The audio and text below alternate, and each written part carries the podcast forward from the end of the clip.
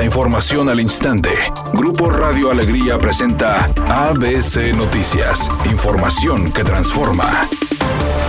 Desde esta mañana se trasladaron autoridades a un poblado del municipio de Galeana, aproximadamente a tres horas de Monterrey, para ser recibidos por Mario Escobar y Dolores Basaldúa, padres de Devani Escobar. En el proceso de exhumación participan autoridades federales, locales y el experto José Mario Nájera Ochoa, médico cirujano con experiencia en medicina forense y muertes violentas e integrante de la Comisión Internacional de Derechos Humanos de Guatemala. Autoridades del Servicio Médico Forense informaron que los restos de la joven serán trasladados al Hospital Universitario para iniciar con la segunda autopsia y tercer peritaje definitivo que esperan sea suficiente para determinar la causa de su muerte y se estima que el proceso dure de uno a dos días. El padre de Devani, Mario Escobar, calificó como increíble el hecho de que la Fiscalía General de Justicia de Nuevo León siga sin reunir nuevas evidencias a 70 días de que la joven estudiante de leyes fuera encontrada sin vida al interior de una cisterna del motel Nueva Castilla en Escobedo. Además, resaltó que este procedimiento no se hubiera realizado de no ser porque se encontraron diferencias en los peritajes hechos por la Fiscalía del Estado y un equipo guatemalteco que fue contratado para investigar este caso. Finalmente, Mario Escobar dijo tener esperanza de encontrar la verdad en torno a la muerte de su hija, ya que no manifiesta confianza a la versión emitida por las autoridades estatales, quienes comentan que Devani murió debido a una caída.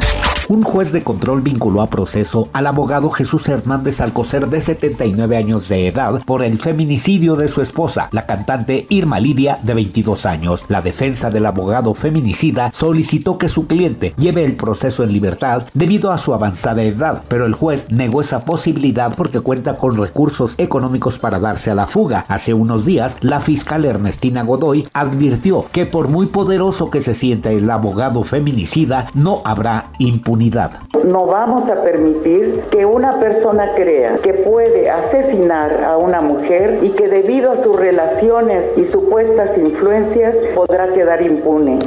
Editorial ABC con Eduardo Garza. Las rutas urbanas siguen retando a los de movilidad y cobrando sin autorización 15 pesos el pasaje. Están estirando la liga para ver hasta dónde llega la autoridad y no se ha visto respuesta contundente. Mientras tanto, los usuarios son los que quedan en medio y sacrificados.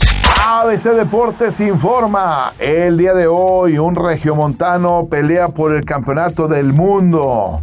Manuel El Cejitas Valladares va a pelear en San Nicolás en un combate donde esperamos obviamente que logre levantar la mano y quedarse con el cinturón del Campeonato del Mundo de Peso Paja de la Federación Internacional de Boxeo. Esta es la segunda ocasión que el Cejitas Valladares va a tener el derecho de pelear por el título. Ojalá que ahora sí se quede con él. El grupo JNS retomó su tour Metamorfosis y ya estuvo en Monterrey. Anoche presentaron su espectáculo en el Dion Live Center, ubicado en San Agustín. Ahí, en un show mucho más íntimo que los que acostumbran, ante aproximadamente 500 personas, cantaron todos los temas que las tienen ubicadas entre las favoritas del público.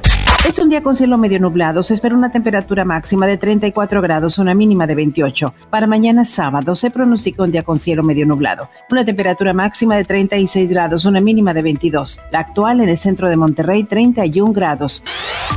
ABC Noticias. Información que transforma.